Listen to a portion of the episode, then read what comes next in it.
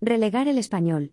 La última argucia de la Generalidad para eludir el cumplimiento de la sentencia del Tribunal Superior de Justicia de Cataluña, que obliga a impartir al menos un 25% de las clases en español, ha sido cambiar la normativa autonómica que rige la enseñanza.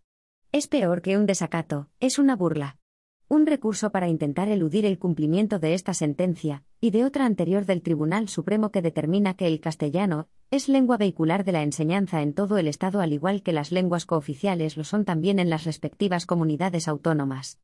Ambas sentencias son diáfanas en orden a proteger el derecho de los alumnos a recibir la enseñanza en el idioma que es la lengua oficial de España. El gobierno de coalición de la Generalidad presidido por Pere Aragonés, de ERC juega al despiste. Confían en que, siendo como son socios parlamentarios vitales para Pedro Sánchez, el Ejecutivo Central ni les emplazará a que cumplan la ley, ni recurrirán al artículo 155 de la Constitución como piden desde Ciudadanos y que, dado su carácter coactivo, les obligaría a cumplir la sentencia. El PP amaga con acudir al Tribunal Constitucional. Cabe añadir que la posición ambigua del PSC en el debate sobre la lengua alienta el impulso insumiso de los gobernantes catalanes.